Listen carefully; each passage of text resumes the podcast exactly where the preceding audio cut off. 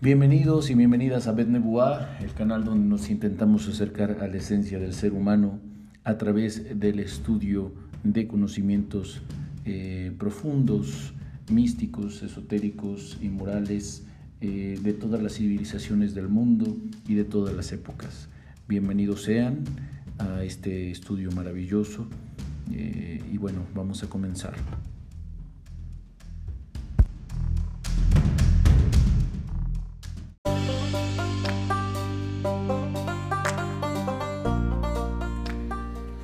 Hola, ¿qué tal? Muy buenos días, noches o tardes, en donde sea que te encuentres escuchando este podcast. Eh, bienvenido, bienvenida a Bednebuá. Y bueno, el día de hoy eh, hemos eh, decidido publicar un par de podcasts, un par de grabaciones. La primera por allí es una colaboración que estamos teniendo con la señorita Rachel Betech de un cuento eh, de cuentos eh, judaicos sobre eh, tzadikim, sobre justos y con sus enseñanzas, ahí lo podrán ver y este, solamente una muestra para ver si vamos a estar colaborando con, con Rachel para la edición de su libro. Y bueno, por otro lado vamos a continuar con nuestro estudio profundo del Tagio. Este, recuerden que esta edición eh, trae los comentarios eh, de su servidor y de la gente que guste participar en la clase, que por cierto los invito a dejarme un comentario eh, en audio para que podamos incluirlos en las clases subsecuentes. Si tienen preguntas o comentarios, aportaciones, con mucho gusto las vamos a compartir.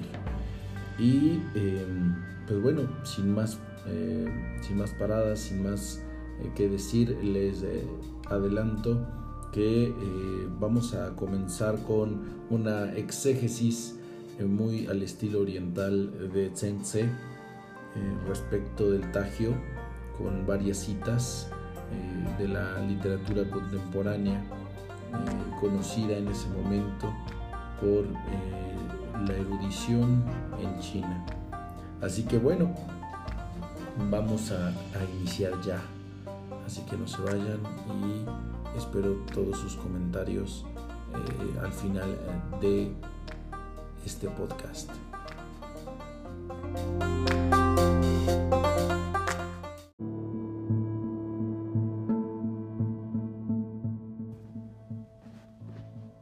Comentario de Tse, discípulo de Confucio, al capítulo único del Tagio. Capítulo primero deber de cultivar nuestra naturaleza racional.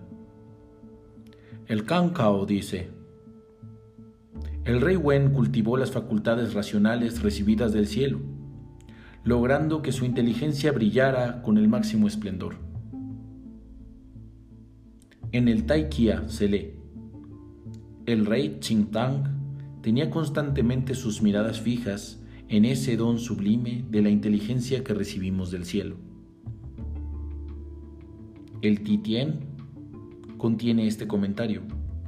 Yao supo cultivar y esclarecer con potente luz la profunda inteligencia que había recibido del cielo.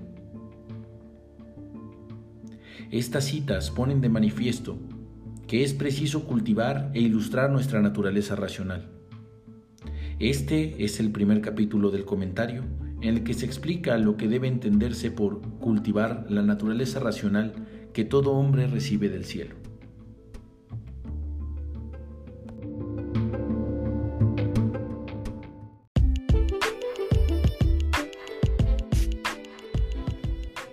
Bueno, en el capítulo primero, siendo muy concreto, yo quisiera mencionar dos puntos principales. El primero es que en los cuatro casos que nos cita Sensei nos habla de que eh, Primero nos habla de los deberes.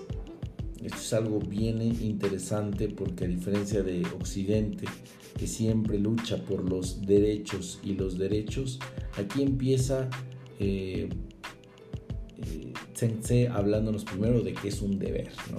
y que por supuesto viene, lo viene trayendo el Tagio directamente. Y nos dice que este deber en primer lugar es conocernos a nosotros mismos eh, conociendo esos dones sublimes que recibimos del cielo. Y coinciden las cuatro citas que trae, eh, que menciona que este don no es por mérito propio, sino que tenemos que descubrirlo y una vez descubierto, cultivarlo. Cultivarlo, es decir, el don ya está. Lo que ahora falta es conocerlo y cultivarlo. Y este es el primer paso que nos da eh, sobre el comentario del Tagio. Eh, el primer paso, deber de cultivar nuestra naturaleza racional. ¿Y cuál es esa naturaleza racional? No es meterse simplemente a estudiar y a em, ahora sí que tirar em, eh, balas por todos lados, sino que se trata de un, una introspección profunda para saber cuál es nuestra naturaleza y cuáles son los dones que hemos recibido del cielo.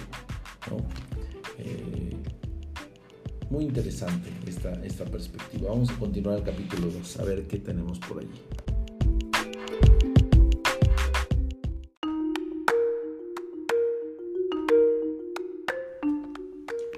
Capítulo 2.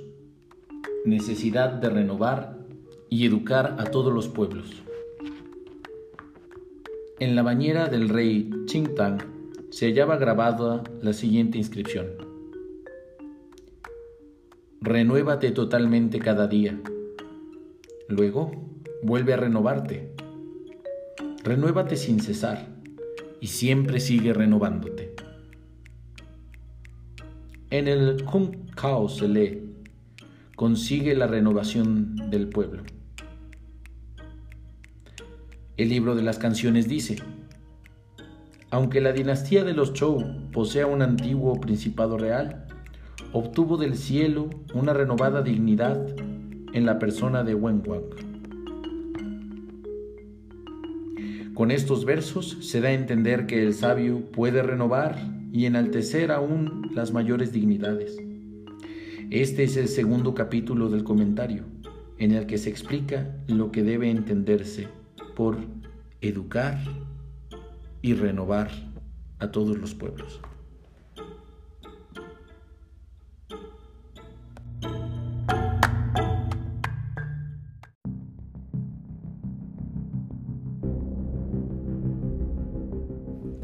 Bueno, y en este segundo capítulo me gustaría eh, resaltar dos puntos. El primero es eh, la importancia que da a la renovación como segundo paso. Ya nos dijeron el primero, si no te conoces a ti mismo, no vas a conocer los talentos que tienes, los verdaderos talentos innatos, los que están brillantes, los que brillan. ¿sí? Eh, estos talentos que por cierto menciona eh, el Tagio que vienen del cielo. Y allí con ese argumento acaba con todas las vanidades, ¿no? Desde una jovencita que se siente muy orgullosa de su belleza, como un hombre maduro que puede sentirse muy inteligente por toda su sabiduría. Eh, pues bueno, te dice el Tagio, bueno, son dones del cielo en realidad, eh, como si fueran herramientas en un taller, solo son prestadas para que hagas tu trabajo y las tienes que devolver al almacén. Entonces, eh, muy interesante. En el segundo capítulo habla de la necesidad de renovar y, y educar a todos los pueblos. ¿sí? Y para eso dice eh, el rey Chintang que hay que renovarnos a nosotros mismos sin cesar, porque educar al pueblo va a necesitar de esa renovación y de volver a renovarse y de volver a renovarse. Y aquí entran dos conceptos que ya conocemos, por ejemplo, en Kabbalah, el concepto de la Teshuvah, ¿no? El concepto de la Teshuvah que va más allá de simplemente hacer un reset al cerebro, sino tiene que ver con eh, siempre preguntarnos si puedo hacer algo más y si el punto donde estoy hoy es mejor que el de ayer y desde allí hacia adelante. Y esta es la manera de educar a todos los pueblos luego de renovarse o de entender cómo funciona la renovación, cómo se consigue la renovación.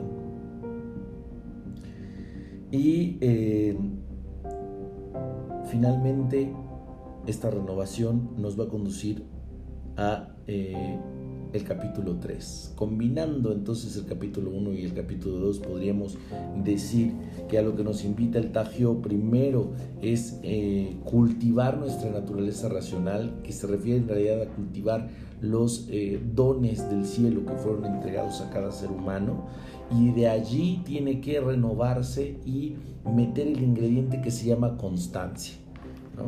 Esa es la forma, el soporte del primer punto, porque no basta con decir, bueno, yo ya tengo eh, un talento, soy muy bueno en artes marciales, bueno, soy muy bueno, soy muy bueno como locutor. Muy bien, ahora renuévate y vuelve a renovarte y vuelve a renovarte y vuelve a renovarte. Y la manera más eh, poderosa tanto de renovarte como de educar a los pueblos es justamente tomando eh, un lugar eh, dentro de, según, según eh, el Tagio, dentro de la educación del pueblo. Y esto también lo podríamos relacionar por el contexto del Tagio que se da en una organización de eruditos muy cercanos a, a los nobles. Entonces, educar al pueblo era parte de, eh, trabajo que se tenía que hacer para renovarse, puesto que si no se educa al pueblo, lo más seguro es que repitan los mismos errores una y otra y otra vez. Vamos al siguiente capítulo.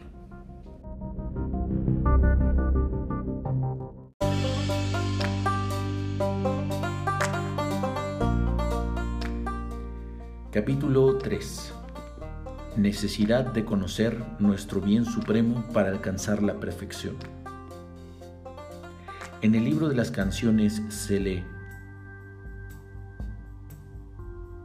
Al pueblo le agrada situar su morada no más lejos de mil li del palacio imperial. Se lee también en el libro de las canciones. El Mien Man pájaro amarillo de melancólico cantar, establece su morada en la frondosa profundidad de los bosques.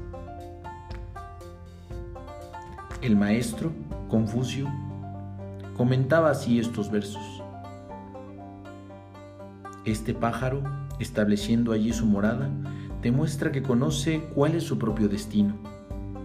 El hombre, el más inteligente de todos los seres, ¿será más ignorante que este pájaro? El Ji explica así estas palabras.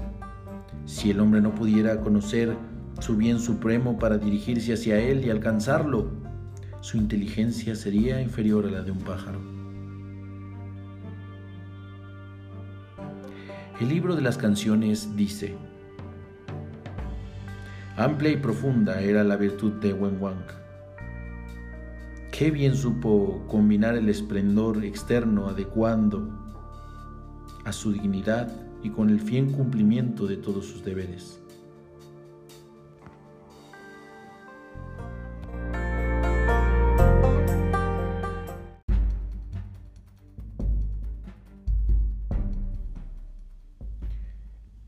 En cuanto príncipe, consideraba como bien supremo la práctica del humanitarismo y benevolencia hacia todos los hombres.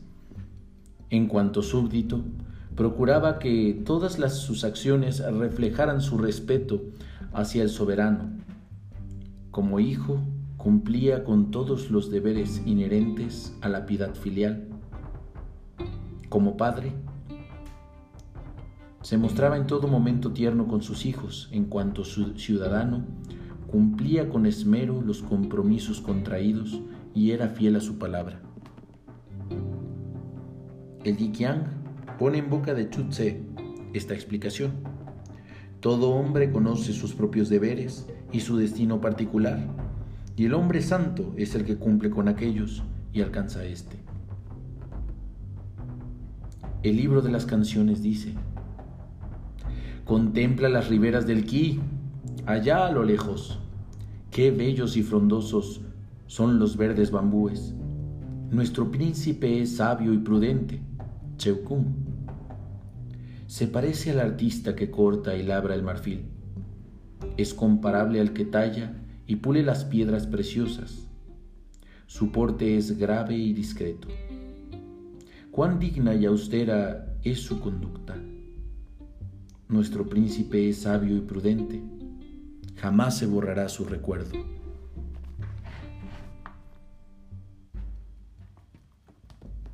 Investigaba con paciencia e inteligente esfuerzo los más profundos móviles de las acciones, y en esto se parecía al artista que corta y labra el marfil.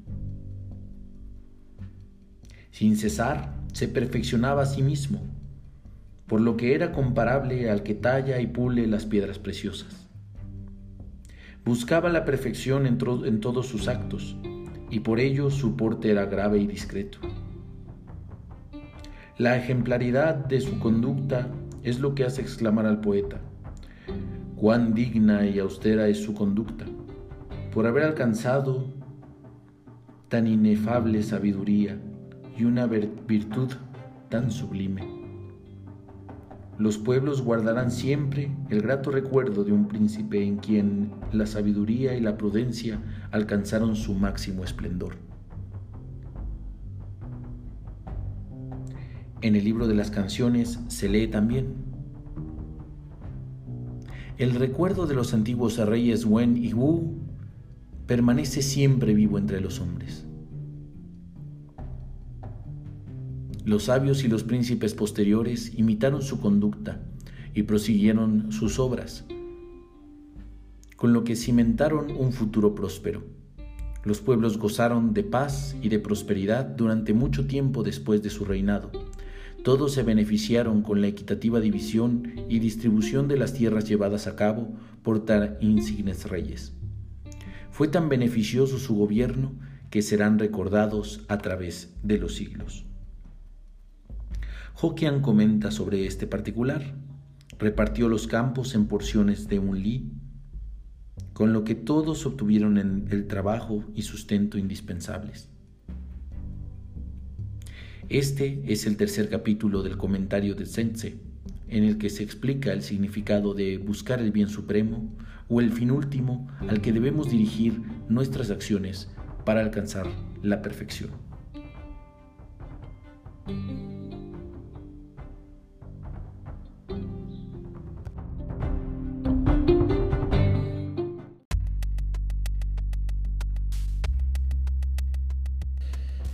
Y bueno, llegamos al capítulo 3 que yo creo que tiene mucho que decirnos. Eh, yo espero que puedan aportar a este estudio con todos sus comentarios. Eh, aquí nos habla en primer lugar de algo bien interesante. Dice, al pueblo le agrada situar su morada no más lejos de Mildi del, Palacio Imperial. Nos habla también de un pájaro que se llama Mienman, un pájaro amarillo eh, que establece su morada en la frondosa profundidad de los bosques. Básicamente lo que aquí nos dice Confucio es, si tú vas a ser un médico, vas a vivir cerca del hospital. Eh, ¿no? Hablando de, de, dónde seleccionas tu casa. Y es bien interesante porque se comparte esto también con, con algunos pensamientos eh, rabínicos, ¿no? que por ahí eh, se, se, escuchan en el Talmud, eh, respecto a que todo lo que el hombre elige es donde vivir. Y de allí todas las decisiones que toma son consecuencia de dónde eligió vivir. Y es bien interesante porque si uno escoge vivir en un lugar mm, quizás sin mucha educación o todo, poco a poco se va contagiando de eso. Al contrario de si uno escoge vivir en un lugar eh, con mucho movimiento económico, etcétera, bueno, la persona termina haciendo buenos negocios. Ahora, lo que nos habla aquí Confucio es justamente de que el hombre para actuar con inteligencia tiene que decidir dónde eh, estar parado, no hablando propiamente de su casa, que sí también me parece a mí un punto bien importante de escoger, sino también eh, no solo dónde está su casa, sino dónde está parado, en eh, qué empleo decide tomar, em, eh, con quién se decide casar, en, dónde va a estar parado en la vida, de quién va a estar rodeado. Y por eso también nos habla de la postura que tenía, por ejemplo, el príncipe respecto a todos los roles que cumplía eh, en el palacio. Es decir, que se ubicaba, ¿sí? dice aquí, eh, en tanto súbdito, en tanto padre, y en tanto ciudadano incluso. Entonces, esto nos habla de una concatenación, nos habla de, que uno tiene que concentrarse en los deberes que tiene eh, dentro de los roles sociales y uno debe profundizar en ellos y actuar adecuadamente en cada uno de acuerdo a lo que nos mencionó el capítulo 1, que es los dones que nos entregó el cielo, con una visión hacia renovarse constantemente y por el bien del resto de los pueblos, entonces yo me voy a colocar como ese buen pájaro amarillo en mi eh, lugar. Si yo deseo ser presidente, bueno, hay muchos, muchos pasos para llegar a ser presidente. Eh, uno de ellos puede ser en la actualidad pertenecer quizás a un partido político o pertenecer a eh, o irme acercando a gente con experiencia en la política. Pero si mi sueño, mis habilidades van hacia la ingeniería, quizás acercarme a, a un grupo político eh, no sea lo más inteligente. Eh, por ejemplo, si es que me, quiero dedicar a la cuestión técnica puramente. Eh, de tal modo que el Tagio nos dice no te distraigas, Tienes que enfocarte y tienes que rodearte de las personas adecuadas para lograr tu objetivo. Em, nos habla también de la analogía que también se comparte con el mundo masónico de eh, labrar y cortar la piedra en bruto. Las talla, dice aquí, y las pule en piedras preciosas a, sí mismo, a sus cualidades, dice nuestro príncipe sabio y prudente. Investigaba con paciencia e inteligente esfuerzo los más profundos móviles de las acciones y en esto se parecía al artista que corta y labra el marfil. ¿Qué tan profundo llegamos? Eh, ¿Qué tan fino llegamos a nuestras verdaderas intenciones? ¿Qué nos motiva a hacer las cosas? ¿Y qué tan bien está conectado con esta concatenación que nos trae el Tagio primero de descubrir nuestro talento interno, eh, posteriormente eh,